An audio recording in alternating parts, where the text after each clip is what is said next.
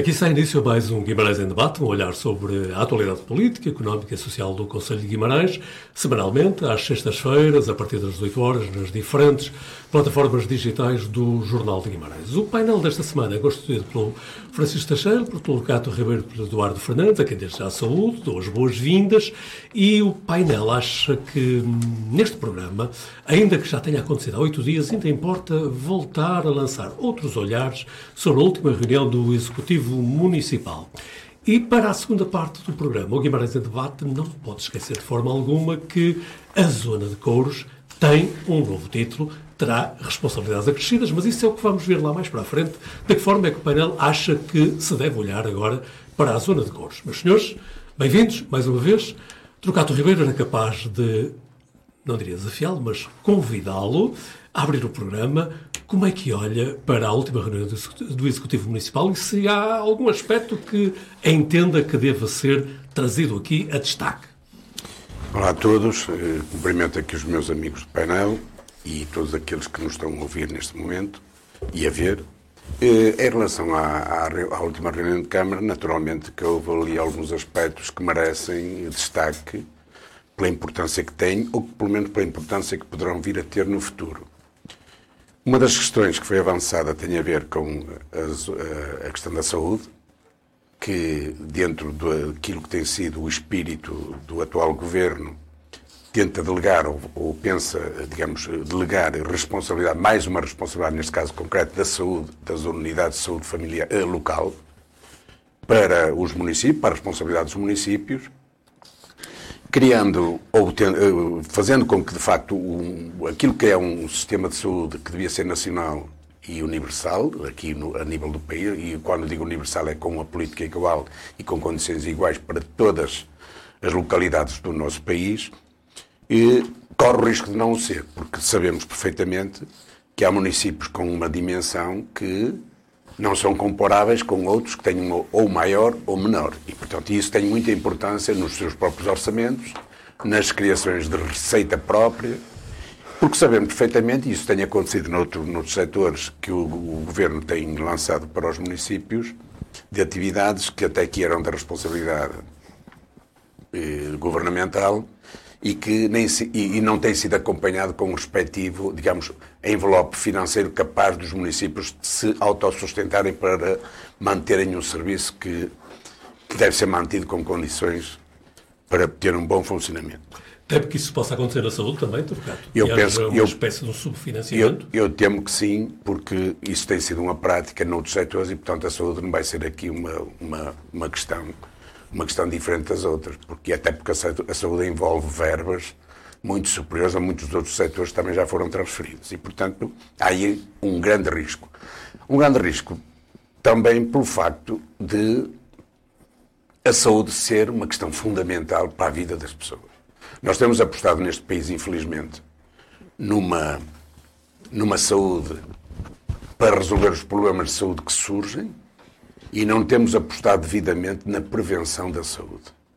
E essa questão não está a ser resolvida neste momento. Portanto, há todo um setor que está aqui em evolução e a questão da saúde é uma questão prioritária também.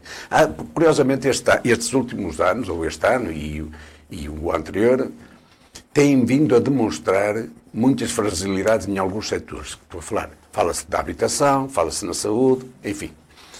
E não deixa de ser curioso que a questão da saúde, neste momento, que devia ser motivo de reflexão como forma de pensarmos num Serviço Nacional de Saúde devidamente eficaz, de forma que, de facto, as pessoas pudessem antecipar as suas maleitas, chamemos assim, para que até o próprio Estado e, e digamos, o país eh, teria eh, um, digamos, um retorno muito maior e, e, maior sustenta, e até mais sustentável do ponto de vista financeiro, continuamos, digamos, a acudir ao ensino quando eles já estão ateados e, portanto... Trocado, essa... mas deixa-me pegar nesse aspecto que salientou do um eventual subfinanciamento, ou então, se quisermos utilizar uma, uma linguagem popular, o envelope financeiro que pode não chegar.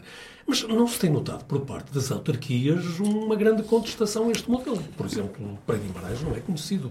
Tem Talvez eu esteja errado. Não, eu acho que não no princípio nós devemos estar atentos porque tem havido alguns sinais. Aliás, até próprias transferências, esta transferência, da, a possibilidade da transferência para as autarquias da questão da saúde, das unidades de saúde locais, foi uma, uma, uma, uma, questão que não foi muito bem aceita pela própria vice-presidente da Câmara, porque ela sabe perfeitamente que isto envolve aqui uma série de, de questões que não são facilmente resolvidas. E, portanto, e, e, para quem nem tem tão pouca experiência nessa área da saúde. Portanto, não é assim tanto, e, e tem-se verificado em alguns setores algumas dificuldades. Para, repara uma coisa, foi falada nesta reunião de Câmara a questão dos pavilhões. Nós também, a CDU costuma falar sobre isso, sobre a necessidade de, de, de, de requalificar os pavilhões e, fazer aqueles que, de facto, de, devem ser feitos e que faltam, etc. Essa questão dos pavilhões é inadmissível por exemplo, a Escola de João de Meira, ainda hoje, continue sem um pavilhão. Portanto, vai lá ver, quer dizer, e porquê é que continua? Porque está dependente da autarquia. A autarquia não é que resolve, porque a autarquia está-se a furtar. Mas o governo também não dá o dinheiro para isso. Portanto, é preciso ver que não é pelo facto do governo descartar a responsabilidade que tem neste setor que a autarquia tenha capacidade de resolver, porque senão a autarquia já tinha resolvido. Porque muitas vezes os, os envelopes financeiros não vêm de imediato, mas vão vindo. Mas o que é certo é que até aqui, e nós temos falado desta questão, e nem, não só, até a própria biblioteca, que não existe nesta escola, e portanto temos falado nisto há muitos anos, já há alguns anos, não é há muitos, mas há alguns anos, desde a sua requalificação, e o que é certo é que não está resolvido. Porquê? Porque o dinheiro não estica. E as autarquias muitas vezes dizem assim, e bem, nós temos proximidade. É verdade. Em alguns setores a proximidade é importante. Importante nas freguesias, por exemplo, que as pessoas, os presidentes junto à freguesia, de facto, têm proximidade com os seus eleitos e, e, e, e resolvem as questões até mais comezinhas. Agora, o problema da questão da proximidade aqui não pode ser essa, do nossa perspectiva, porque de facto o governo tem responsabilidades a nível eh, geral do país para que o país possa ter também um desenvolvimento mais ou menos equilibrado, porque senão vamos ter assimetrias ainda maiores, já algumas assimetrias em relação a alguns conselhos que têm mais dinheiro que os outros conselhos. E posso falar, inclusive, dos maiores conselhos do país que têm orçamentos, enfim, que comparado com outros conselhos, até mesmo com Guimarães, que tem um conselho, já tem um orçamento razoável, mas não, nada comparável a esses conselhos. Portanto, estas assimetrias que permitem fazer investimentos que estão vedados à maior parte dos conselhos, torna cada vez mais difícil viver num conselho pequeno. Já voltaremos aí, porque agora é importante ouvir os seus companheiros de debate. Eduardo Fernandes olha também para a última reunião do Executivo Municipal e pensa que esta questão das transferências de competência na área da saúde é importante ou prefere eleger outro tema? Olá, boa noite a todos, aqui aos meus companheiros de painel, ao António, que é Elvira em estúdio e a todos que nos veem em casa. Uh, esta reunião de Câmara, às vezes critica, criticamos aqui um bocadinho as reuniões de Câmara, que não são muito suculentas. Esta reunião de Câmara, talvez pela altura em que surge, depois das férias, no arranque do ano escolar, no arranque da época desportiva, etc., etc., teve bastantes pontos e todos eles, para mim, muito interessantes. Esta questão das escolas, esta questão das unidades de, de saúde local, a questão que o PSD vem vindo a batalhar, pelo menos desde 2017, que é o apoio do município às inscrições federativas e aos exames médicos, que também lá levamos, a auditoria ao vereador Nelson Falgueiras, o CRO, uh, eh, o avanço da obra do CRO e um, ehm, os bairros digitais. E eu vou eleger... Ora, é exatamente isso que lhe ia pedir. Então, elege o quê, Eduardo? Eu vou eleger aqui duas questões que para mim são mais importantes. Uma, por ser estrutural um, ehm, daquilo que é a atuação do atual Executivo e uma outra que também é estrutural, mas até mais, talvez, interna, ideológica, não tanto de atuação, mas de pensamento. A primeira é a questão dos bairros digitais. Explique lá isso, Eduardo, interna, ideológica, vai explicar a seguir, é? Vou explicar a seguir. Ah, então muito bem, então ficamos aí. Eu, pelo menos, fico, fico atento à espera. Ficamos à espera disto. Em relação aos bairros digitais, saíram agora os resultados, isto é um programa do PRR, passou um bocadinho despercebido. Guimarães esteve muito mal colocado, eram 160 candidaturas, nós ficámos no 95 lugar. As primeiras 60 candidaturas, as primeiras 60 melhor classificadas têm o apoio direto do PRR para esta questão dos bairros digitais, que é isto. O que é isto? Para quem nos vê em casa. É a transformação do comércio tradicional, a digitalização do comércio tradicional e dos pequenos empresários da nossa cidade, podemos dizer assim, com a criação de plataformas conjuntas e uh, de e-commerce que lhes permitam chegar a mais gente, uh, inclusive até fora de Guimarães e de Portugal. Ou seja, num exemplo muito simples, Eduardo, seria, por exemplo, através da, da rede, da net, poder fazer as compras na, no supermercado aqui na minha rua. Exatamente. Ou, comprar, ou numa pequena loja. Comprar uh, tortas de Guimarães na Clarinha ou o que for. Passa a publicidade Muito feita aqui, aqui hoje. Uh, portanto, aqui a questão do, dos bairros digitais é importante porque na pandemia o comércio tradicional sofreu bastante, também discutimos muito sobre isso. O município teve sempre um discurso de quem ajudava bastante e estava preocupado, mas ao que parece, eh, o gabinete, se calhar, que trata das, dos incentivos, das candidaturas ao PRR e aos fundos europeus, não esteve muito bem, primeiro porque escolheu para parceiro de candidatura a Associação do Comércio Nacional do Alto Minho, com sede em Viana do Castelo, que não, não se assemelha muito aqui, um, enfim, à nossa realidade, e depois porque a nossa classificação é manifestamente má, quer dizer que há 94 conselhos em 160 que estão à frente do nosso e podemos nem sequer receber apoio para implementar este projeto em Guimarães, e é mau, porque todo o dinheiro dos fundos europeus, nós devemos aproveitá-lo. Muitas das vezes falamos da questão da, da, dificuldade de que este dinheiro chegar aos pequenos comerciantes, aos comerciantes de rua, aqueles que efetivamente sustentam o negócio há muito tempo. Era uma boa oportunidade para o município também impulsionar isto e falhou redondamente. Outra questão, que era o que eu dizia, que isto é estrutural, é da ação, mostra aqui uma pequena incapacidade de conseguir avançar com projetos que possam ser estruturais mesmo para o desenvolvimento de Guimarães. Depois, outra questão tem a ver com as escolas e com a educação. Foi anunciado nesta reunião de Câmara, eu fiquei um bocado confuso, espero que isto não vá avante, fiquei até um bocado incomodado, confesso, com esta questão da fatura social. Que é isto? O município quer dizer a todos os cidadãos que ajuda muito na educação dos filhos. E, portanto, a maneira que encontrou de comunicar isto é enviar a todos os maranhenses com filhos nas escolas, quanto é que o município gasta com cada um deles? É assim, um, no máximo, isto nem lhe chamariam fatura, chamariam reembolso, porque creio que todos sabem, o dinheiro que entra nos municípios é dinheiro dos impostos de todos. E, portanto, antes de lhe chamarem fatura social, chamam-lhe reembolso social. Um, e depois, acho manifestamente má a maneira, eu concordo com a maneira, com a maneira não, com o pensamento de comunicarmos e de mostrarmos às pessoas que efetivamente isto tem custos, até a propósito do envelope financeiro e das dificuldades que o, que o município atravessa com a, a, manutenção e a reabilitação dos, do parque escolar. Agora, Onde está o seu incómodo, então, Eduardo? O, o meu incómodo está com nós agora estarmos a cobrar, porque não é mais do que isso. Nós vamos enviar para a caixa de correio de cada pessoa do nosso conselho que tem filhos na escola uma fatura social da Câmara Municipal a dizer este ano, este contribuinte, que é o seu filho, nós demos 30 euros para material escolar e demos 40 euros para uh, livros de fichas. Parece-me manifestamente uma prática pouco razoável. Eu concordo que se comunique mais, que se use os meios de comunicação social, que, que se apela ao bom senso das pessoas. A, a política é isto, é comunicação. Isto também é comunicação, é verdade, mas era o que eu dizia. Aqui tem um, uma diferença de pensamento estrutural para com o executivo e para quem pensou esta medida, porque não concordo nada que se faça do município um dinheiro que parece que nasce na Câmara Municipal, quando não é assim, chamando-lhe fatura social e quase que cobrando às pessoas o apoio que se dá. Muito bem, Francisco Teixeira, olhas para a última reunião da Câmara Municipal, uma semana depois, e o que é que ainda te continua a chamar a atenção? Se é que alguma coisa te chamou a atenção. Antes de mais nada, boa noite aos colegas de painel, às camaradas de painel, também às pessoas que nos estão a ver e ouvir do outro lado. Eu vou aproveitar as deixas uh, de Trocato e de Eduardo. Uh, vir em último lugar também tem vantagem. Pois, é? tem esta vantagem, aliás, para que as pessoas saibam, eu pedi expressamente para falar em último lugar uh, por razões instrumentais, particulares.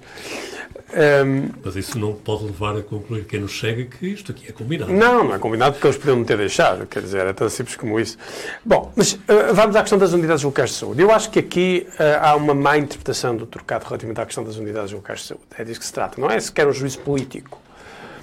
As críticas das câmaras municipais, que foram muitas, ao, ao processo de descentralização de competências no âmbito da saúde, não foi que houvesse descentralização de competências que fossem incomportáveis. Pelo contrário, a crítica foi que a descentralização de competências era uma descentralização de competências residual, irrelevante do ponto de vista da, da capacidade de gestão e de orientação, enfim, do, do sistema de saúde local, chamemos assim para simplificar, e que, eh, enfim, não se justificava, perdão, não se justificava que as câmaras estivessem a gerir e a pagar minudências eh, sem nenhuma capacidade de intervenção real eh, no processo decisório e de orientação política global. Esta é a crítica global e é também a crítica da Câmara de Guimarães, é a crítica da Câmara do Porto, mas, é a crítica da maior parte das câmaras. com a educação, não é? Não, é, é um bocado diferente. É. As competências no âmbito da educação, que foram descentralizadas agora, são muito mais amplas, muito mais com muito maior amplitude, com muito maior uh, relevância do ponto de vista da influência uh, das autarquias nas, nas escolas. e aí sim, talvez se justifique a crítica do trocado. Quer dizer, a relevância do orçamento municipal é tamanho na gestão municipal das escolas que a descentralização pode conduzir a um processo de desigualdade territorial. Esta questão é verdadeiramente relevante na questão educacional, porque na questão educacional, de facto, as autarquias têm enormes competências, quer na estruturação do sistema, quer no financiamento do sistema, e quer na capacidade de interferir na orientação do sistema. E, portanto, mas não intervém naquilo que é estruturante e fundamental da escola, que é? Que, é, que é a gestão, por exemplo, do, do pessoal docente depende. A gestão do pessoal docente é uma coisa mais complexa do que as pessoas possam, uh, possam imaginar.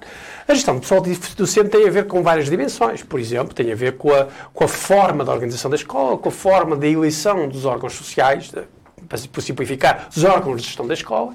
E aí as câmaras têm uma enorme relevância e uma enorme presença. E essa relevância política das autarquias, por exemplo, nos órgãos de gestão das câmaras municipais, das escolas. Das escolas, peço desculpa, das autarquias, na, nas escolas. Francisco, uh, mas corrige-me, estarão presentes apenas no Conselho Geral.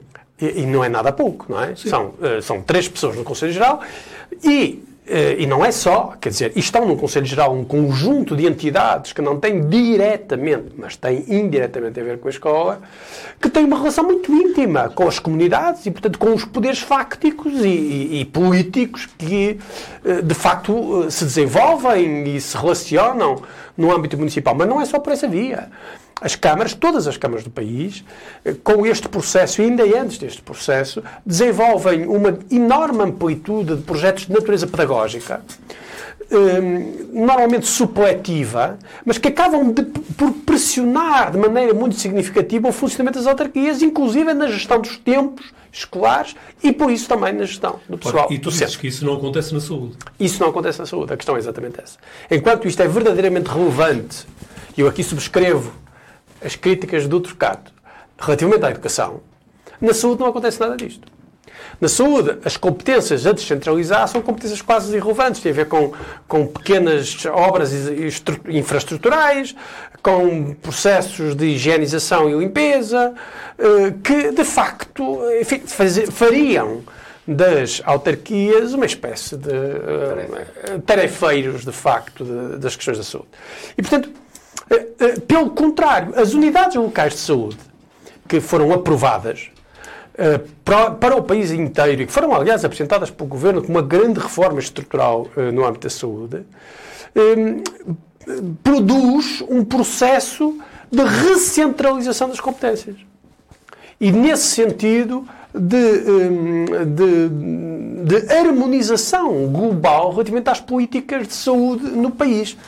O que acontece com as ULS? As câmaras praticamente não vão ter presença nas LS do ponto de vista institucional. Terão presença nos órgãos, certamente. Eu não conheço, aliás, ainda não existe o diploma que regulará especificamente as LS, mas certamente que as câmaras terão uh, presença nos, uh, no Conselho Consultivo, no, nos órgãos de, de superintendência opinativa global. Mas os órgãos de gestão das ULS serão nomeados pelo Governo, quer dizer, não há aqui a menor dúvida.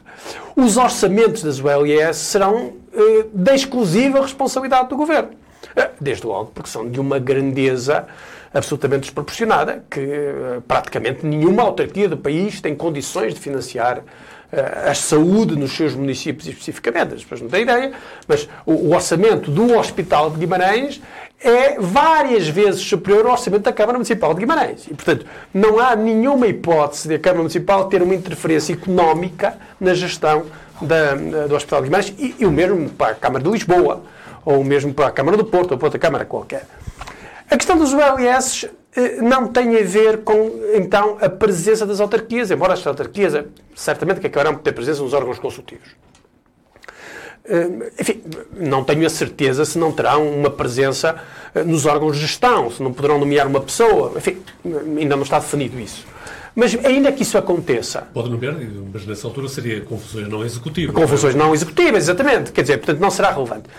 A questão dos ELS é uma questão mais complexa. Quer dizer, em teoria. Uh, eu estou muito à vontade para fazer isto, porque não sei se, já, não sei se, recordam, se ainda se recordam, que o PS organizou uh, um, um, conjunto de debates sobre as questões da saúde em Guimarães e fora de Guimarães, aqui há sensivelmente sete meses. E onde a questão das ALS foi debatida várias vezes em vários contextos. A questão dos ALS é que, ao criar-se uma entidade de integração de todos os cuidados de saúde, não num conselho, mas numa área geográfica, por exemplo, a Unidade Local de Saúde de Guimarães, não é só de Guimarães, chamar-se-á de Guimarães, mas será de Guimarães, será de Faf, uh, Vieira do Minho, etc. Uh, portanto, a Unidade Local de Saúde de Guimarães, porque é sediada em Guimarães, o que vai fazer é que vai gerir de maneira integrada todos os serviços de saúde de Guimarães, especificamente os cuidados primários, tipicamente eh, chamados os centros de saúde, os cuidados primários e os cuidados hospitalares.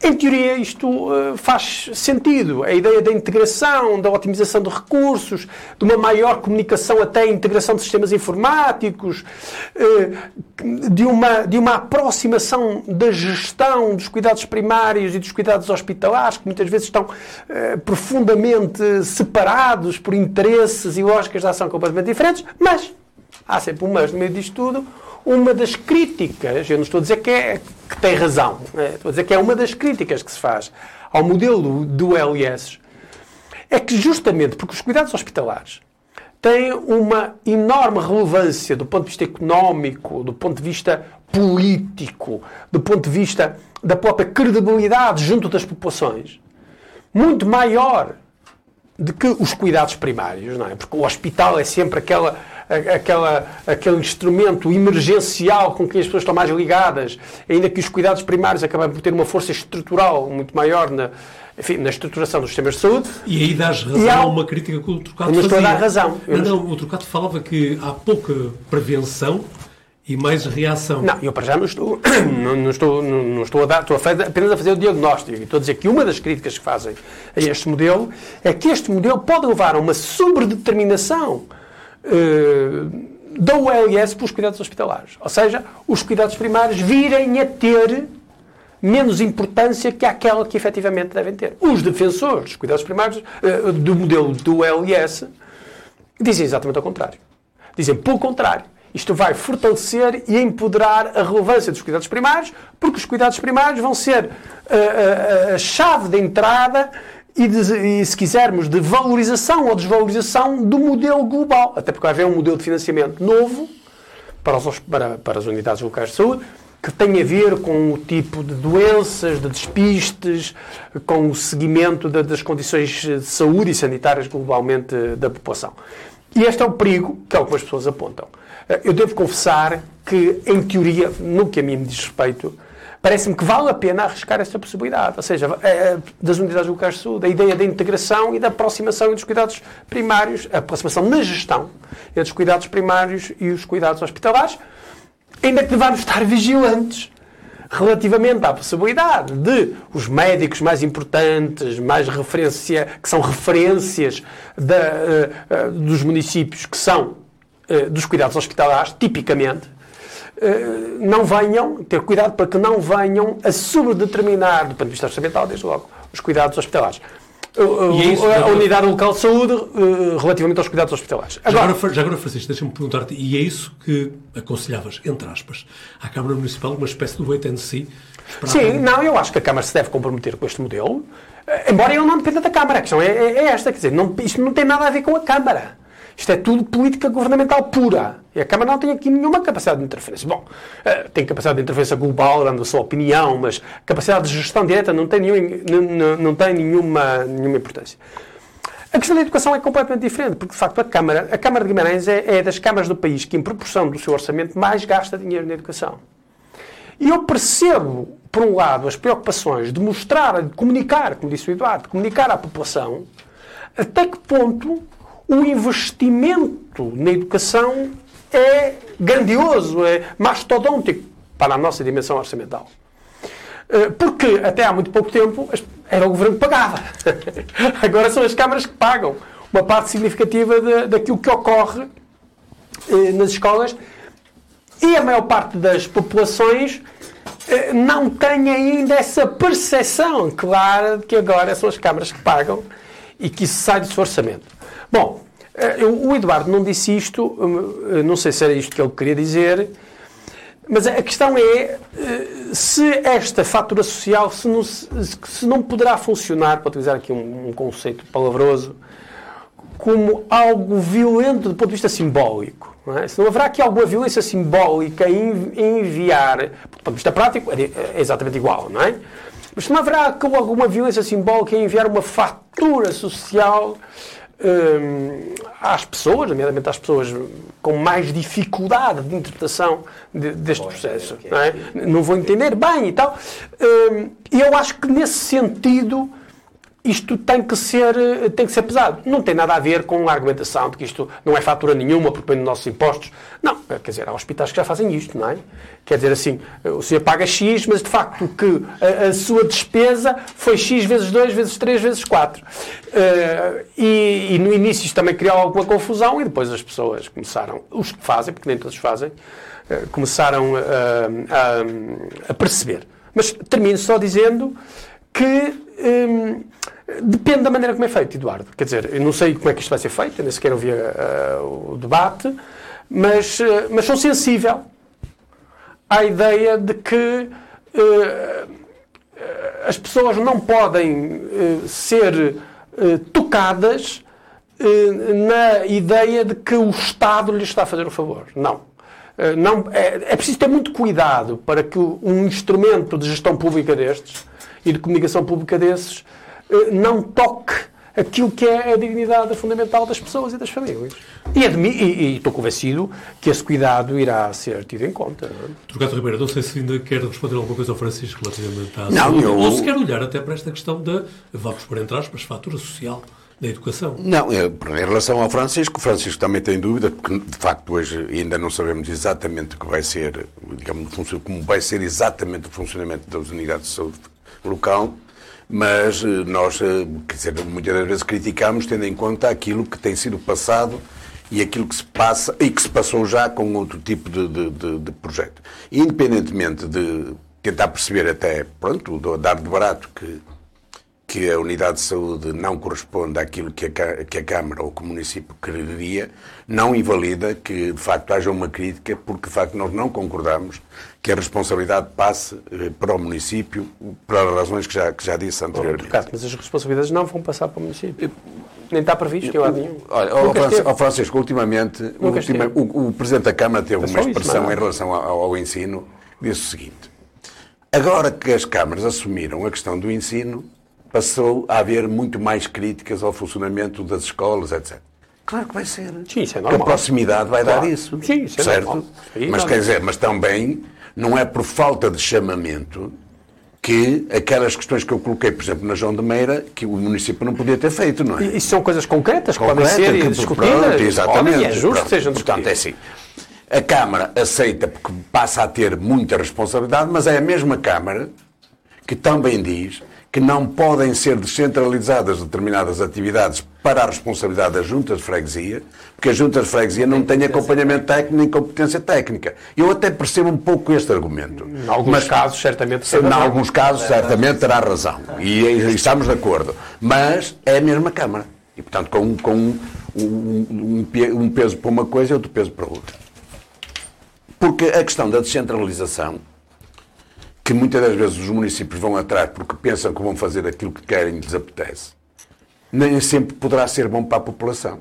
Sim, Nós estamos num, num- Eu costumo dizer isto, e, não, e não- isto não é uma crítica, antes pelo contrário, até pode ser entendido como, como, como não crítica, que o município de Guimarães acaba por ser um município com um orçamento razoável Sim. ao nível da sua dimensão. E, portanto, o município de Guimarães não sofrerá com qualquer transformação que possa haver de transferência de competências que até quer governamentais. Eu acho que no campo da educação, acho que Guimarães até vai ganhar do ponto de vista global, não é? Global, sei- Guimarães especificamente. Pronto, mas não sei se o, perder. se o município- se o- se o país vai ganhar. Exatamente, a questão Mas é exatamente Mas nós, quer dizer, nós não temos aqui que ter uma, uma Absolutamente noção acordo. paroquial da questão, Absolutamente não é? de acordo, Temos que ter a absolutamente noção de de que o que Do está em transformação é o país inteiro. Sim, e o absolutamente país inteiro é muito diferente De Guimarães. de Guimarães e de outros, de outros conselhos. Portanto, pegando na questão de, que foi colocada aqui, interessante, que eu passou-me ao lado essa, da questão da fatura, eu percebo que o município pode, possa publicitar, pronto, com toda a justiça, porque, pronto, porque é a realidade, nem toda a gente tem acesso ao orçamento municipal e muitas das vezes muitos dos municípios não se apercebem qual é o valor que está em causa para várias, vários setores. Agora, não me parece que seja correto dizer que um filho, que a informação seja nesta base. Que o município possa dizer assim, o município gasta em educação, tal, que o seu filho também usufrui 10 milhões de euros, pronto, está a generalizar, já não está a pessoalizar um bocado aquilo. Não põe lá o nome dele, mas pessoa, quando se põe o, o valor... É, como é que reage uma pessoa que recebe apoio alimentar e diz assim, você tem usufruído de X dinheiro para isto? Isso não, não- eu acho que isso que não é correto.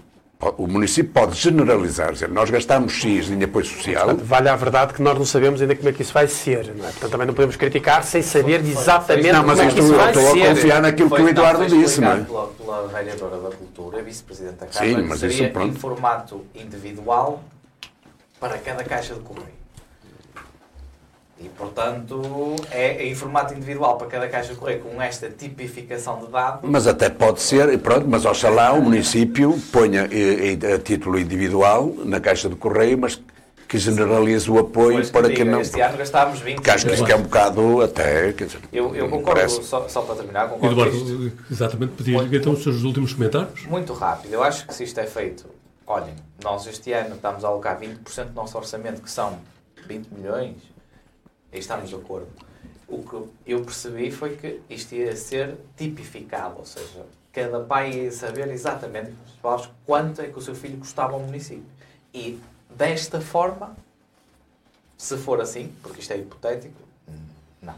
Eu penso que isto só serve para dados, esta, esta, esta, digamos, esta necessidade de saber quanto, quanto um aluno custa, custa, quer dizer, custa, que é necessário investir num aluno, que é um investimento que o país faz, para os dados Seria estatísticos, importante esse conceito. O Trocato, o Trocato não fala em custo, mas em investimento. investimento. Que os dados estatísticos têm que ser feitos e, e- e acredito que, que- e penso que, que, que este valor seja um valor que possa ser até discutido internamente, digamos, para quem está a pensar no investimento do ensino, etc, etc. Agora, torná-lo público ao próprio ou a quem usufrui disso não me parece que seja a melhor, a melhor forma de atuar, mas pronto, esperemos para é- ver. Exatamente, Pronto, o que o que é Francisco pôs é aqui, pôs, pôs aqui uma questão que, pronto, que é pertinente, eu pensei que, que já estava mais avançada, mas ele ao colocar a dúvida da sua, dessa execução, aguardemos que haja, por menos... Muito bem, deixamos aqui a janela em aberto para numa próxima oportunidade, quando se justificar, voltarmos a esta questão da eventual,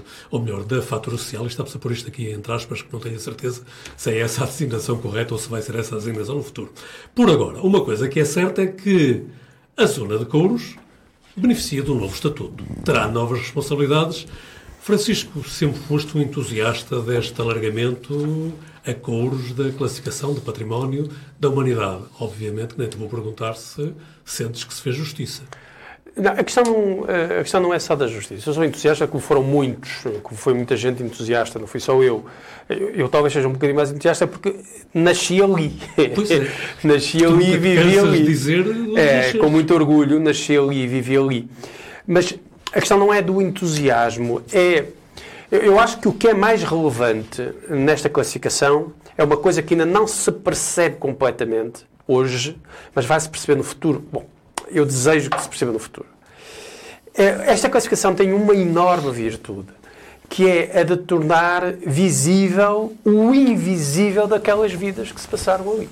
É, as pessoas têm que ter a consciência de que aquela zona que vai do bairro Amadeu Miranda, um bairro operário, passando pela Rua de Vila Verde, pela, pelo Largo do Cidade, pela Caldeiroa, Rua da Liberdade, Rua de Camões, Rua do João I, são das zonas operárias originais da cidade de Guimarães. Uh, as, uh, os operários, o proletariado de meados do século, de início do século XX e meados do século XX, até os anos 70, o proletariado de Guimarães vivia onde? Vivia em Pevidém e vivia ali. Uh, nos anos 70 e nos anos 80 dá-se uma crise enorme da indústria têxtil em particular. Aquilo tinha imensas indústria têxtil, porque, enfim, os couros uh, que tinham sido quase desarticulados aí nos anos 30, nos anos 40, já tinham sido desarticulados globalmente, ainda tinha indústrias, bem entendido, mas como grande indústria tinha sido desarticulado, aquele, aquele reticulado, é? aquele, aquele, desenho ficou ali e, e é, é original e é importante para a compreensão eh, da, da, da gênese urbanística da cidade. Mas o que, no meu ponto de vista, é mais relevante é que, este, é que esta classificação visibiliza os invisíveis. Visibiliza os pobres, os proletários, os trabalhadores, aqueles que estavam na base da escala social vimaranense. Porque eh, que viviam justamente na cota baixa da cidade. Há aqui até uma geografia, uma hierarquia geográfica das classes, não é? Eh, que viviam na cota baixa da cidade, que eram eh, como que encapsulados e escondidos por aqueles que viviam na cota média e na cota alta, que eram a alta burguesia vimaranense, que, do dinheiro, das habilitações, dos serviços, e isto tinha um impacto, ainda tem impacto, ainda está a ter impacto muito grande naquilo que é a distribuição do poder social em Guimarães. E ao classificar-se aquilo que era o sítio da pobreza como património cultural da humanidade, como um dos sítios mais relevantes da humanidade inteira, que era o sítio da pobreza, isto dá uma dignidade acrescida às pessoas que lá viviam e mostra como não pode haver políticas públicas sem um olhar para aquilo que não se vê à primeira vista. E que durante muito tempo em Guimarães não se olhou. Um, o perigo e a, e a grande possibilidade que está em aberto neste momento é de se qualificar aquela zona de uma maneira que, na medida do possível, permita socializar normalmente aquela, aquela zona, sem a entregar ao extrativismo turístico. E esse é o grande desafio. E eu fico muito preocupado sempre que vejo a direita uh, olhar para esta classificação como uma grande vitória para o turismo, uma grande possibilidade para o turismo. Este galardão é, sobretudo, uma grande possibilidade para a ressocialização igualitária daquela região e, como exemplo, para o próprio Conselho. Uh, e, e exemplo para o país. E, portanto, isto não se faz de uma vez só. Uh, para terminar, Sim. Uh, Guimarães, no final falei um bocadinho disto novamente, vive ainda hoje muito à sombra da, da, do umbigo da colina sagrada, da zona alta da cidade. Do umbigo da colina sagrada. Mas agora temos outro umbigo. Temos um umbigo na cidade baixa. temos um umbigo que é património cultural da humanidade na cidade baixa. Isso vai obrigar, a prazo, isto nunca funciona de uma vez só, que Guimarães crie novos processos de reidentificação uh, histórica, reidentificação cultural, reidentificação política, que é aquilo que está mais importante. Que é dar lugar não só aos que são ricos, não só aos que são da classe média, mas também àqueles que estão na, eh, na base da, da, da, da hierarquia económica, sobretudo. Eduardo Fernandes, eu estava tentado a perguntar-lhe se subscrevia a crítica do Francisco Teixeira relativamente ao extrativismo turístico que uma certa direita poderá haver já nesta classificação, mas obviamente que não vou por aí, Eduardo. Que comentário é que lhe merece? Mas podia ir. Eu, eu... Sinta-se à vontade, Eduardo. Está eu... no Guimarães em debate. eu responderia da seguinte forma. A primeira, obviamente, que o PSD, sei que aqui o Francisco estava a referir a nós. Eu referi-me à direita, não, é? não sei se o PSD é de direita, se não é? Quer dizer, o, há quem diga que não, o, eu não sei. é o partido mais eclético que nós temos atualmente em Portugal, como as pessoas sabem. Mas o que é que eu ia dizer? O PSD é comunistas felicitou, uh, o PSD felicitou o Dr. Domingos Bragança, que efetivamente foi uma luta que ele também teve, o, o Dr. Ricardo Rodrigues, que é o chefe de divisão uh, do Centro Histórico, e, portanto, é uma vitória de todos, fora os partidarismos e as tricas partidárias. Em relação à direita, eu associo-me uh, à, à, chamada de atenção da Associação A Muralha, que por acaso é presidida por um senhor de direita, que até já foi candidato à Câmara Municipal, um, ehm, de que efetivamente isto é uma grande vitória. Nós concordamos com a questão da preservação, mas acima de tudo que como o Francisco dizia, é, a preocupação da associação foi expressa hoje é, sobre isso é também que aquilo continua a ser um local de vivência. Ou seja, não, não, não queremos estratificar, não queremos o turismo de massas, também não queremos que seja um museu. E, portanto, é, a melhor forma de elevar as vidas das pessoas que ali deixaram a sua vida, também, em parte, não no trabalho, atenção, não me interpretem mal, mas que viveram ali a sua vida, possam também continuar, porque ainda há gente a viver naquela zona, possam ser entendidas, possam ser apreendidas, possam ser estudadas e, acima de tudo, que Guimarães e o seu centro histórico e agora a zona de Couros não seja museu. Também acrescentava ao grande, ao grande desafio que o Francisco dizia, esta parte que ele também frisou, que é, nosso grande objetivo é, uh, que eu creio que o turismo de massa não será aqui uma grande preocupação, não sei que nós nos empenhemos muito nisso, no sentido que o, turismo, o turista que vem a Guimarães, se não tiver um acompanhamento muito próximo, provavelmente não saberá o que está a ver. Esta é que é, porque muitos deles não, nem sabem sequer o, a história industrial do Conselho e, portanto, o que é importante aqui, mais do que o turista, aqui esta é a minha posição final, é que, como é, por exemplo, com o 24 de junho, seja com a zona de Couros e com todo aquilo, todo aquilo que é património cultural de Guimarães, que as nossas gerações que vêm agora, muitos anos depois, possam também aprender vivendo e experienciando uh, aquela zona. Trocado Ribeiro, há, há, novos desafios que são colocados à zona de Couros? Pelo menos há novos entraves, à, digamos, à voragem imobiliária daquele espaço, porque presumo que haverá, digamos, alguma contenção no tipo de utilização de muito do imobiliário construído e, naturalmente, outro que será, terá que ser necessariamente restaurado. É uma boa notícia para Guimarães, porque de facto, digamos, eh, cristaliza aquela zona que é uma zona histórica. Penso que eh, diz que é só, só é comparável com Marrakech e, portanto, a própria quantidade de, de, tanques que a cidade tem aqui, e muitos deles ainda estão escondidos ali na zona de, de, da Caldeiroa. E, portanto, acho que estão todos os parabéns, quem trabalhou nisto, e, e de facto aqui são devidos os parabéns ao município que concorreu e que, que, que, que apostou nessa, nessa, nessa, nesse galardão, nesse alargamento do do, do galardão, não é? Porque acima de tudo acaba por ser um, um alargamento que vai salvaguardar aquela zona, mas o município e também os técnicos, neste caso concreto, o arquiteto Ricardo Rodrigues, que teve também um papel, como na altura teve Alexandre Gesta, em relação ao, ao, ao à classificação do centro histórico. Aquela zona diz-me uh, alguma coisa, porque o meu avô, na fase final da vida dele, teve que ir para, para a profissão de, de, dos couros, portanto, foi trabalhador dos couros, e o meu pai, no início de vida, também foi sorrador, e, portanto, eu lembro-me que ainda era criança, ia levar o almoço pelos caminhos, aqueles caminhos que ligavam aquela zona, perto ali do, do, da, da Pousada da Juventude, que a fábrica era aí, mais acima um bocadinho, que era do, era do Pedro Cato Ribeiro Júnior, e, e eu ia levar o almoço ao meu pai, porque eu morava na altura em Trasgaia.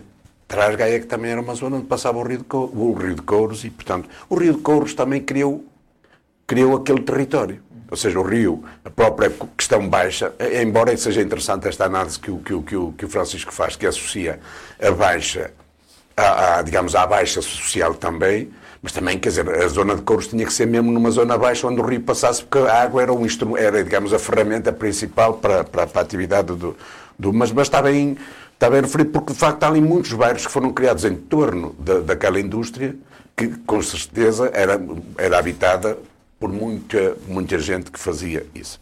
Portanto, acho que há aqui motivos de, de, de, de orgulho em relação a esta, esta nova situação.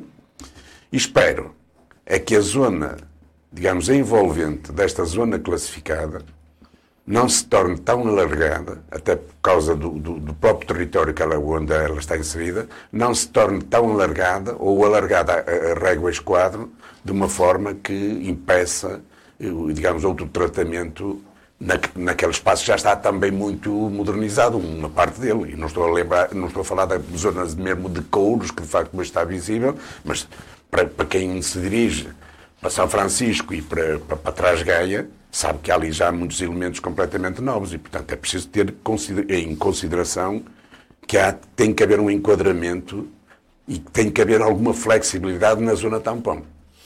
Muito bem. Eh, este provavelmente é um assunto que merecerá a nossa atenção em próximos programas, até como ficou claro aqui da, daquilo dos depoimentos dos comentadores, há regozijo, mas também há necessidade de manter alguma atenção relativamente ao que poderá acontecer no futuro. Por agora, chegamos mesmo ao final, mas antes ainda reservávamos alguns minutos, sim, Francisco, rapidamente. Não, só para dizer é que, é que nem sempre houve essa atenção, não é? A gente que agora fala que esteve calado, não é? esteve sempre calado, não é? É Lembraram-se, não é? A malta que aparece, não é? quando aparece uma festa, aparece logo a apanhar a cana da festa, não é? Um, não vamos discutir aqui paternidades. Não, pois, não, não, não, muitas vezes presente não, pelo contrário, porque a paternidade, é, eu aqui, eu não gosto muito da ideia de atribuir a medalha ao Domingos Bragança ou ao Ricardo Rodrigues, é, independentemente. É município. Pois, exatamente, a questão é o município e os vimaranenses que fizeram aquele território. Quer dizer, aquele território estava lá, fosse classificado onde fosse classificado. O território existia. Quer dizer, oh, Francisco, e, dizer o território não passa a existir. O território não passa a existir não. porque ganha uma medalha. Não. Não é? Não, Quer dizer, mas o território existiu, mas corria o risco de desaparecer. Está bem, está bem, mas por isso. Como desapareceu muito. Oh, oh, claro, e, com não é? certeza. É? E, e, isto ajuda a visibilizar. Mas o território é independente da medalha. E o que me preocupa muito é esta gente que vem atrás da medalha esquecendo-se que o território é anterior à medalha. E, portanto, uh, isso preocupa-me, porque, porque os territórios uh, não decorrem. E neste minuto destas final, medalhas específicas. E neste minuto final, Francisco, eu acho que tu ainda queres falar de territórios. Ou... É, quero porque trago uma sugestão de leitura que tem, olha, tem 30 anos, justamente, não é? É um livro que quem quer conhecer Guimarães devia ler. É feito por uma senhora que não tem nada a ver com Guimarães. É a professora Filmana Silvano, que é a professora do, do um, eh, do Departamento de Antropologia da Faculdade de Ciências Sociais e Humanas eh, da Universidade de Lisboa, eh, um livro que se chama Territórios da Identidade, que é uma leitura antropológica da construção do território da cidade de Guimarães, de Vizela e de Enfias. e que faz, inclusive, peço desculpa, de Santa Laura, Santa Laura, não é Enfias, e que faz uma leitura antropológica da construção destes territórios. E, um, e ela estabelece uma coisa que é mais ou menos óbvia, mas depois explica porquê, mais ou menos óbvio para as pessoas de Guimarães, é que Guimarães organizou-se como cidade à volta de três marcadores simbólicos essenciais, diz ela. Ah, desde logo o marcador simbólico da colina sagrada, que é anterior ao Vitória, não é? Uh, que é um marcador que estabelece uma orientação no espaço, não é? A zona alta, exatamente zona alta, que visibiliza toda a realidade e que organiza todo o espaço. O marcador simbólico de Vitória de Guimarães, que se inspira na Colina Sagrada, é? que é um marcador uh, simbólico um, absolutamente essencial, que ajuda a criar uh, comunidade. E depois há um outro marcador simbólico, que, que a direita vai gostar muito, que é o das festas gualtarianas. Que é o das festas gualtarianas. Que é um outro marcador que ajuda a, a, a atrair e a estruturar a relação das pessoas da cidade com as pessoas de fora da cidade. Qual é o meu interesse? E só termino neste texto da, da Filomena Silvano, que é um texto estruturante para perceber Guimarães, é de que eu acho que há aqui um novo marcador simbólico, que não é a colina sagrada, mas é a zona baixa da cidade e a zona que vai do Amadeu Miranda até a Rua Dom João I. Há um novo marcador simbólico a emergir e que vai demorar décadas, provavelmente, a estruturar-se como um marcador simbólico. Trocado Ribeiro, eu queria lhe pedir se num minuto ainda partilhava aqui com quem nos chega o que é que acha que ainda é importante falar-se ou discutir-se. Eu, para mim, eh, neste último minuto, e serei muito breve, eh, é dizer que estou bastante preocupado com a situação do Conselho. Têm falido muitas empresas, tem havido algum desemprego e, portanto, é com preocupação que vejo de quase semanalmente há uma empresa que mostra de dificuldades e, digamos, e provoca desemprego. Já foram anunciadas para cerca de três empresas assim num período muito curto e isso suscita-nos algumas preocupações. O Grupo Parlamentar do Partido Comunista já colocou essa questão na Assembleia da República sobre quais os motivos e qual, qual a possibilidade de inverter algumas situações. Naturalmente, porque estamos preocupados com isso, porque o desemprego, de facto, não é bom para os trabalhadores e para as pessoas em geral. Eduardo Fernandes, e o que é que ainda quer lembrar que se deva ter em atenção? Eu hoje trago um ensaio sobre a hipocrisia. E, portanto, trago-vos um, um artigo de opinião sobre uma personagem um pouco sombria da política local, que tem aparecido nos últimos 10 anos, talvez, na última década, sobre ética eh, na política uma pessoa que foi eleita pelo Partido Social Democrata numa junta de freguesia, depois para o Partido Socialista, mas nem é isso que aqui eu chamo a atenção, é mesmo, aqui isto apela aos jovens. E diz que é advogado e presidente da Vitros Ambiente, que é uma empresa municipal. Mas antes disso foi presidente de junta e uh, creio que outras coisas, embora não se reconheça ou conheça muita atividade profissional na, da sua profissão. E tudo o que na, os jovens não devem fazer, podem enfim, não lê-lo neste artigo, mas conhecendo a história deste senhor. Muito bem, desta forma chegamos ao final de mais uma edição do Guimarães em Debate, um olhar sobre a atualidade em Guimarães. Voltaremos dois, oito dias com outros temas, outros protagonistas, mas sempre com essa vontade de colocar Guimarães em debate.